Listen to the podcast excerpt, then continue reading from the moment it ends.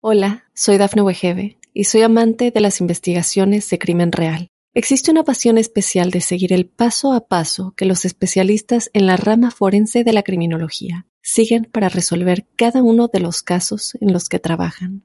Si tú, como yo, eres una de las personas que encuentran fascinante escuchar este tipo de investigaciones, te invito a escuchar el podcast Trazos Criminales con la experta en perfilación criminal, Laura Quiñones Orquiza, en tu plataforma de audio favorita. Te haré algunas preguntas. Quiero que respondas honestamente. ¿Alguna vez has sentido algo que consideres anormal?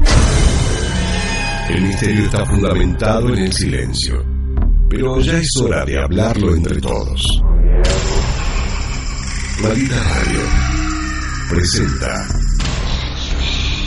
otro martes inspirada en hechos reales. de misterio.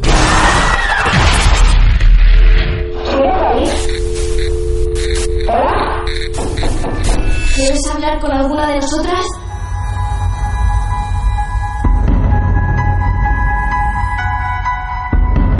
y todos los martes celebramos los martes de misterio.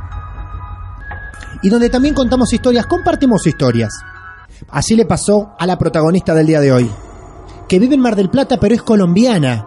Así que vamos a recibir a la señorita, señora Katia. Hola Katia, ¿cómo estás? Buenas tardes. Hola, buenas tardes. ¿Cómo andás? ¿Bien? Bien, Perfecto. Katia, bienvenida a la Argentina primero. ¿Hace cuánto que estás acá en Argentina? ocho años.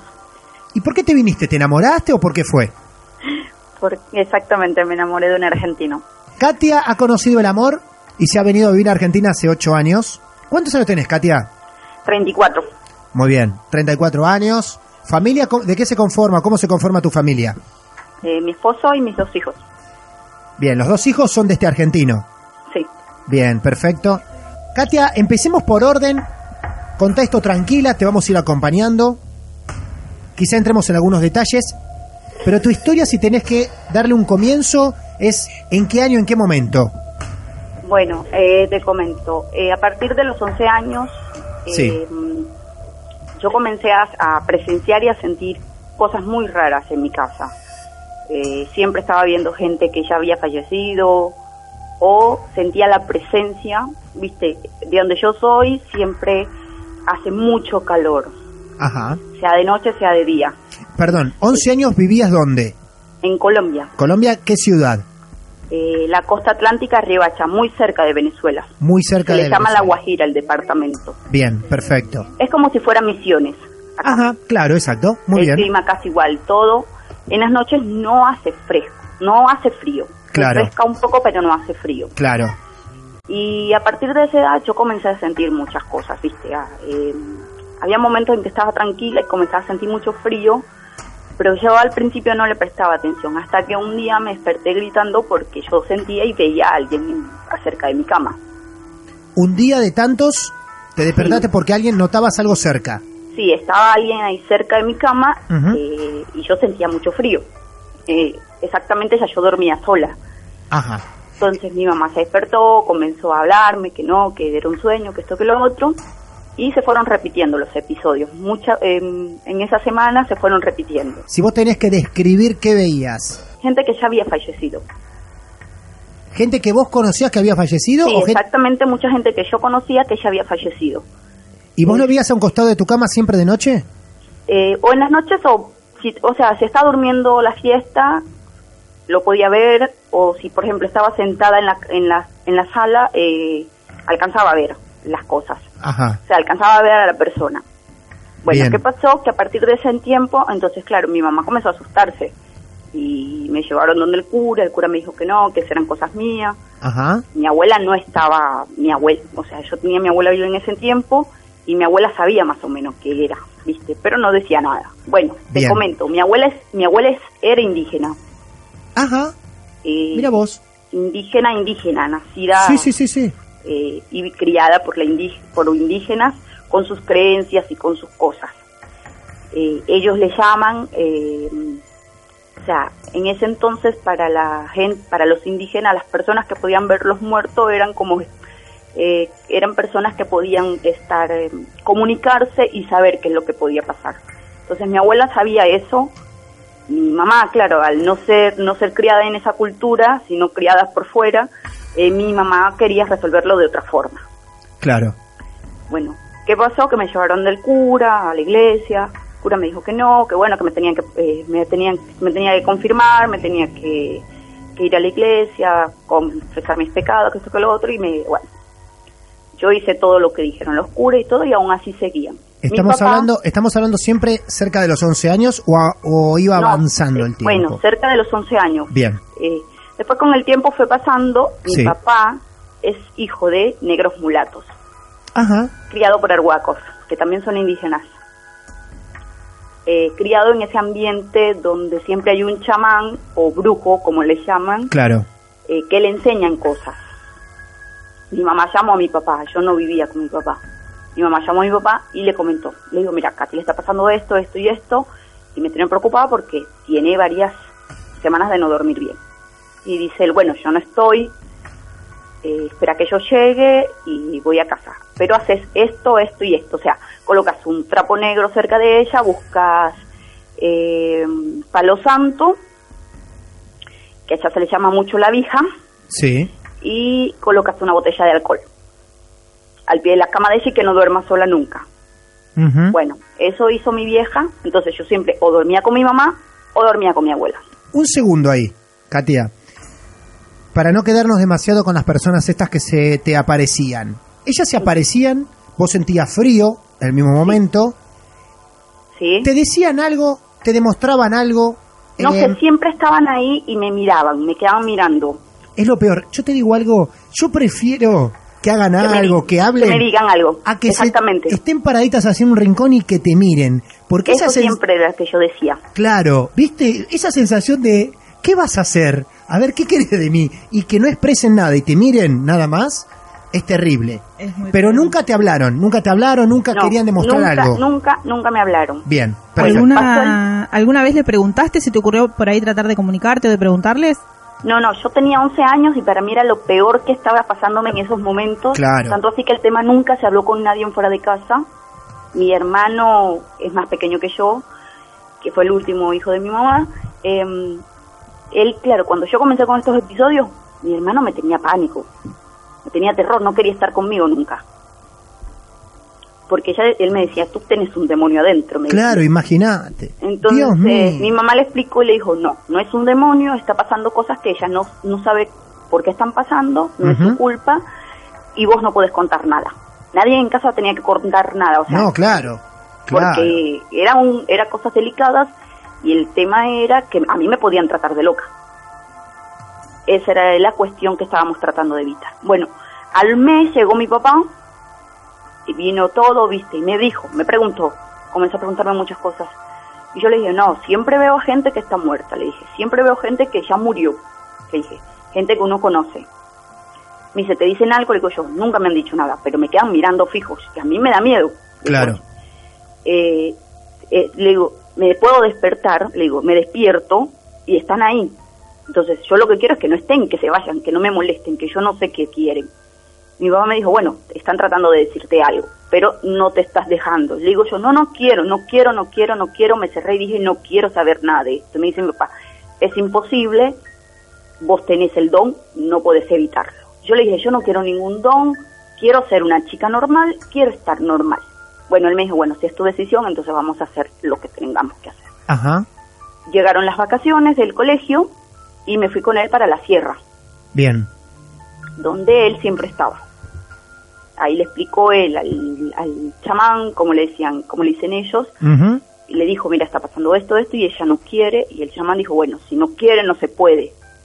No hay que hacer, no hay que dejarla porque va a llegar a un grado en que se va a autolesionar ella y es peor. Entonces, hicieron hicieron un cierre o un cruce, no sé cómo le eh, cómo le dirían ellos acá, ya se le llama protección. Ajá. Hicieron un círculo de protección donde yo no podía ver más nada. Donde nadie podía acercarse, donde nadie podía ver, eh, eh, o sea, nadie podía pasar ese, ese sistema si yo solamente dejaba que lo pasaran.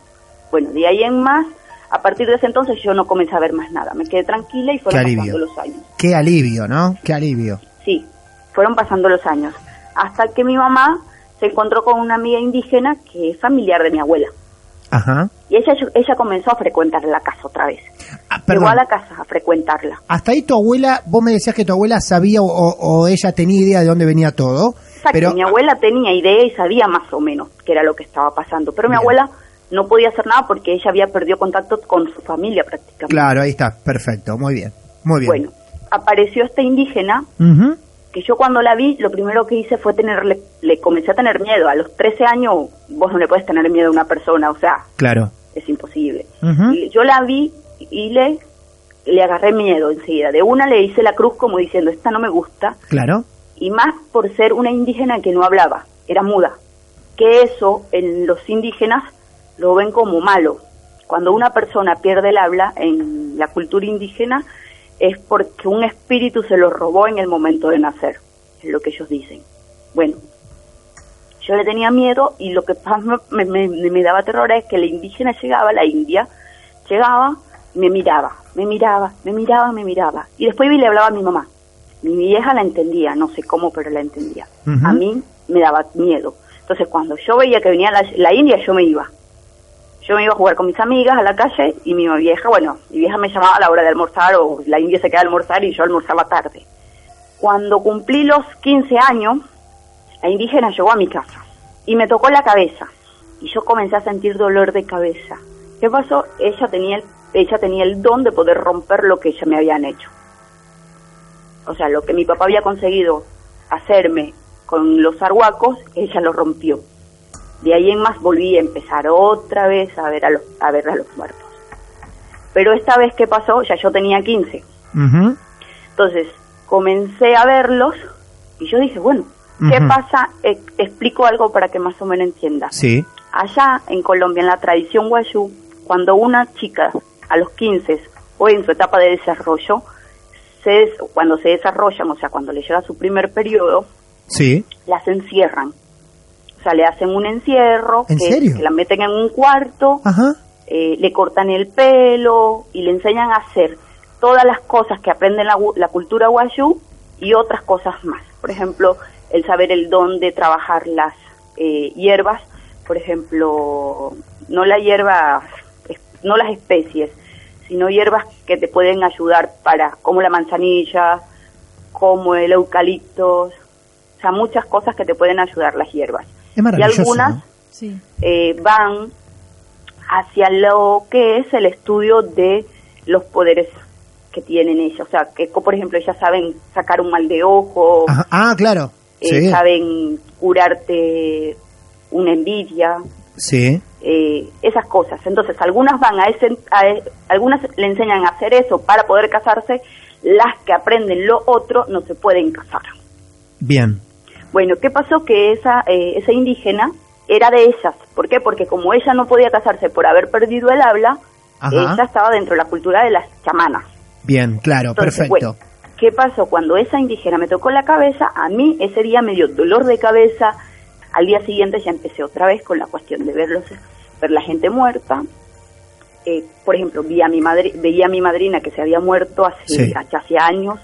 Eh, vi a un nene que era muy amigo de la casa que se había ahogado hace ya dos, dos años. Bueno, seguí viéndolo y así con el transcurso del tiempo yo lo fui controlando. Fui, eh, fui haciendo cosas para no verlos tan frecuentemente, que me fue lo que aprendí después con el, el chamán con el que me llevó mi papá, y fui aprendiendo a cómo hacer yo el círculo de cierre yo misma. De ahí en más, como a los 18 años, apareció esta prima, que te, eh, bueno, una prima que Sí. estudia eso, estudia Bien. la brujería, estudia Sí, la sí. magia y esas cosas. Bueno, ella venía de Venezuela en ese entonces, ella es colombiana también, pero ella fue a Venezuela a hacer esos estu- a hacer a, a hacer más los estudios. En Venezuela es mucho lo que se puede aprender en cultura, en esa clase de cultura de la magia blanca, la magia negra. Ella venía de allá y había aprendido a comenzar a hacer invocaciones. ¿Qué pasa? Que yo en casa todo el mundo sabía, pero fuera de casa nadie sabía lo que a mí me estaba pasando. Cuando ella viene, una amiga de, la mejor amiga de mi hermana y la hermana de ellas, tenía un problema, la, la hermana, la mejor amiga de mi hermana. Tenía un problema eh, siempre se le perdía la plata, se agarraban las cosas, se le perdían las cosas, y ella decía, ¿qué pasa? ¿Por qué se me están perdiendo todo el tiempo mis cosas? Bien. ¿Por qué se me está perdiendo mi plata? En mi- eh, viviendo ella sola en un apartamento porque ella estaba viviendo, o sea, vivía ella y la hermana. Y la hermana trabajaba en la misma par que ella y llegaban a la misma hora, porque trabajaban en, el mismo emprendimiento. Claro, claro, era imposible que le desaparezcan las cosas. Entonces ella Sí, decía, sí. ¿por qué se me están perdiendo mis cosas? Bueno, entonces ella llegó y Mayra le dijo, mira, llegó Kenny, viene de Venezuela, ¿no querés que averigüe algo para ver por qué se le está perdiendo la plata a tu hermana? Y le dice ella, bueno, vamos a decirle.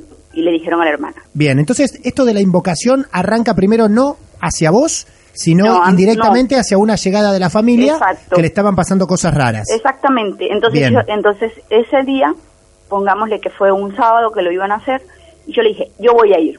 Le dije yo así, viste, yo voy a ir. Bien, Y me dice, Mayra, ¿estás segura que querés ir? Porque Sí. me dice, tú eres muy cagona, me dijo así. claro. Y yo le dije, yo voy a ir, vas a ver tú que yo voy a ir porque ella no sabe nada. Si ella sabe algo, ella tiene que... ella- si ella sabe hacer eso que, que dice, que Sí. es invocar, eh, la persona que invoca se tiene que dar cuenta de lo que me está pasando a mí. Bueno, ese sábado eh, estuvimos ahí en casa, teníamos que esperar las horas de la noche, eh, porque no es recomendable hacerlo durante el día por las interrupciones, esas cosas. Y bueno, esperamos la noche. Yo estaba ahí y estábamos ahí, bueno, y lo primero que mi prima dijo, bueno, todos los que estamos acá no podemos salir de acá hasta que no termine nada. Hasta que esto no termine. Bien, Nadie puede salir, nadie puede romper nada. Bueno, lo total fue que mi prima empezó, eh, ella se sentó, nos sentamos, se sentó la hermana de la chica, eh, se sentó la mejor amiga de mi hermana, mi hermana y yo. Eh, mi prima comenzó a hacer la incorporación. Eh, lo primero, cuando ella habla, me mira, me mira directo a los ojos a mí ajá, y me dice, tú, me, y me dijo estas palabras, me dijo, no le tengas miedo a lo que ves, no te le corras, bien, ni, te re- ni, ni hagas fuerza por no querer ver, porque es normal en ti. Bien. ¿Y entonces? Entonces, yo lo que le pregunto es, ¿quién eres? Lo primero que se me dio por decir fue, ¿quién eres? Me dice, el viejo. El viejo. Uy, la puta madre que nos parió. Cuando me dijo el viejo, le digo yo, ¿qué viejo? Me dice, vos no me conoces, nunca me has visto, pero yo a vos te vi. ¿Te hablaba él a través de ella, de tu prima? ¿O, qui- o dónde- quién te hablaba? Claro, ¿Cómo? hizo una incorporación. Ah, ella bien. hizo la incorporación. Bien, y te hablaba una... Hablaba él a través de ella. Perfecto, estaba ella hablando, pero era otra persona la que hablaba. Sí, sí, pero una voz gruesa, Gruesa, claro. de hombre, pero de una persona adulta. Y que se autodenominó el viejo. Sí, y le digo yo, yo no estoy acá por mí, Claro. y acá no te llamaron por mí, acá te llamaron por otra cosa. Me dice, sí, pero el mensaje es para ti primero. No le tengas miedo a lo que ves, Bien. no le huyas ni quieras pelear en contra de eso. Yo le dije, pero no me gusta, no me siento bien, no me siento cómoda, no me gusta, no, no es para mí, dijo. Dijo, es para ti. Te lo dieron a ti tus ancestros. Le digo yo, yo no lo pedí. Me dice, no hay que pedirlo, se le da, por generación se va dando. Entonces ahí pasaron a la chica que estaba pidiendo, a la que pidió Bien. la consulta. Claro, a la, a la que, a la que está interesada verdaderamente, porque al final fue claro para la otra todo. cuando él la mira, o sea, se da vuelta y la mira a la chica y le dice, vos tenés cuidado, que lo que te pusieron en tu casa es peligroso. Te pusieron tres duendes, hombres chiquititos, que hacen que se te pierdan tus cosas, porque te quieren volver loca. Y dice ella, ¿y por qué me quieren volver loca? Porque hay cierta persona que te tiene envidia y la única manera de deshacerse vos es volviéndote loca. Todo esto lo seguía hablando lo que era tu prima a través de, bueno, A de- través del del viejo. viejo. Claro. Y le dice ¿Cómo? ella, Sí. ¿qué tengo que hacer para poder romper eso? Y dice él, fácil. Son tres, le dijo así, son tres. A uno, dale sal. que él va a creer que es azúcar. Bien. Al otro le vas a dar esta hierba. Ella tenía que comprar el Sí. palo santo, que allá se le llama vija, Ajá. y se lo vas a rayar. Él va a creer que es queso. Y dice, pero el tercero es muy difícil. La única forma que vas a tener de- para poder sacarlo de tu vida es que cuando vos le pongas una moneda, al revés, él va a aparecer. Y vos lo vas a tener que mandar a buscar varias veces agua al mar, con un colador. Esto es increíble, la verdad. Esto es increíble. Y ¿Lo dice hizo? ella, yo no voy a hacer eso. Claro. Dice la chica, yo no voy a hacer eso. Dice, no te preocupes, que yo te voy a ayudar. Bueno, después que se terminó la incorporación, Sí. claro, mi prima, cae- mi prima queda eh, muy exhausta cada vez que Claro. hace una incorporación. Queda cansada, obvio. sí, Sí, porque no es algo natural claro. de su cuerpo. Hoy cuando empezamos con, con tu historia, decías que es algo que viviste durante un tiempo cuando tenías 11 años, 15 años y que todavía lo seguías viviendo. Exactamente, ¿A qué te todavía referías? lo sigo viviendo. Para, para, para, para. Para, no me lo digas así de una forma tan sencilla como diciendo, sí, todavía vivo estos dolores de estómago. Vos me, vos me decís que en la actualidad ves gente fallecida, ves gente Sí. muerta, lo que tradicionalmente decimos veo gente muerta. ¿Vos ves gente muerta? Sí, sí. Eh, por ejemplo, te comento, Sí. eh, una vez estando en Santa Marta, que fui a, visar, a visitar a una amiga en Santa Marta, Sí. llegamos, eh, estuve una semana ahí en Santa Marta de vacaciones, y le digo a mi amiga, che, va, salgamos así, me dice, ah, yo te iba a proponer que fuéramos donde mi amiga a visitarla, a- para, que la, para que conocieras el hijo de mi amiga. O sea, era una amiga de ella, y que yo la conocía, pero no trataba mucho con ella, ¿viste? Claro. Digo yo, bueno, vamos, conozco al nene y así la invitamos y hacemos algo en el centro comercial, estas cosas. Me dice, bueno, vamos, hemos sí. Nos fuimos. Llegamos a la casa de la chica. Cuando voy pisando la puerta de la casa de esa chica, a mí se me erizaron los pies, lo- la piel. Sí. Eran las 3 de la tarde y hacía un sol impresionante. Ajá. ¿Viste cuando se te pone la piel de gallina de esa manera que tú no sabes por qué explicar ese escalofrío que te da desde la columna en la columna vertebral y te sube por toda la espalda que tú no sabes hasta dónde va a parar? Bueno, así se me puso la piel, sentí ese escalofrío de una forma y yo la agarré a mi amiga y me dice, ¿qué te pasó? Le digo yo, no, se me bajó la presión. Tocó el timbre y la chica abrió. Cuando yo entro, la chica nos recibió, hola, que no sé qué. Yo entro a la casa y está el nene de esta chica sentado, jugando con otro nene, No. que no era un nene de esta vida. Claro. Yo lo, yo miro al hijo de la ni- de esta chica y veo al otro nene y digo yo, esto no es normal. ¿Qué hace un nene de tres años jugando con un espíritu? ¿El nene lo veía? Sí, el nene hablaba, el nene jugaba con el otro. ¿Cómo los ves? ¿Cómo, cómo, cómo son? ¿Los ves? A ver, uno imagina, si nos guiamos por las películas, los vemos, no sé, un tanto más transparentes, ¿no? Como para llevarlo al terreno un poco más popular de lo que Claro, habitualmente vemos. Un poco más descolorido por Un ahí. poco más descolorido, ¿no? Lucía, eh, ¿cómo los ves vos cuando los ves? Mira, yo veo, eh, siempre cuando veo a la persona que está muerta, la veo con un, un manto blanco, que uno no sabe si es blanco o si es transparente, pero el rostro se le ve. Yo siempre termino viéndole el rostro y sé que quiénes, quiénes son las personas. Ajá. Pero claro, ya este, este nene que estaba jugando con el hijo de la amiga de ella, no sé quién era. Yo nunca lo había visto ese niño. Claro. Digo yo. Y yo me quedé así, ¿viste? Y digo yo, ¿por qué estoy viendo a este nene si yo no lo conozco? Y ahí entendí que no era solamente la gente que yo conocía que iba a Claro, es comenzar a ver. gente... ¿En tu casa viste alguna vez? Ahí donde vivís. Ahora donde yo estoy viviendo, sí, el año pasado tuve que hacer el círculo de protección porque estaba molestando a mi nene más pequeño. ¿Y quién era? Era un chiquito, no sé quién era, no, no lo ¿Cada conozco. cuánto, ¿Cada cuánto se te presentan más o menos? Eh, sé que debe ser, alguna vez se te presenta, después pasan años o no, días. No, mi- ¿Es mira, muy común eh, esto?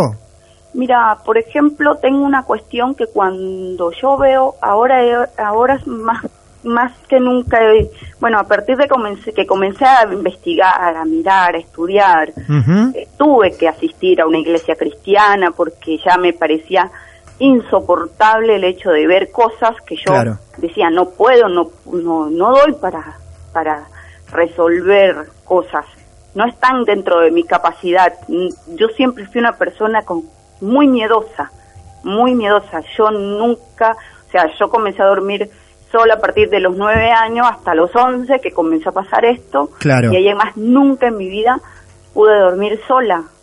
Yo tenía 24 años y tenía que dormir o con mi mamá o con mi hermana, Claro. pero nunca sola, no, no, nunca daba. Entonces hubo un tiempo en que yo tuve que asistir a una iglesia cristiana como para sentir paz, de, paz conmigo misma, o no sé cómo decirte, pero era una cuestión que yo buscaba tranquilizar o evitar esa cuestión. Cuando yo llegué a la iglesia cristiana, que fue por todo, después que lo que pasó por este nene, que yo le dije a la mamá de la chica del nene, sí, yo le dije, tu nene está jugando con otro nene que no, que no está acá. no. Y la, y la mamá de la chica me quedó mirando y me dijo, tú estás loca. Claro. Nos echó de la casa a, a la mejor amiga, a mi mejor amiga, ya vi. Y yo le dije, estás jugando con otro nene que no es un nene, la vida es real, es, es un espíritu, ese nene está muerto. Juega con él y no lo deja dormir. ¿Qué pasó? Claro, la chica nos terminó echando y me dijo que yo estaba loca. Claro, sí. Y de ese día yo decidí no decirle más nada a nadie. A nadie. Lo tuyo fue impecable, así que muchas gracias a vos y a toda la familia, ¿eh? Bueno, Cositas chiquititas que también forman parte de cada martes de misterio. Gracias. Las mascotas de tu casa están muy inquietas esta noche. Ellos pueden ver lo que vos ahora mismo no ves. Maldita Radio presenta Martes de Misterio.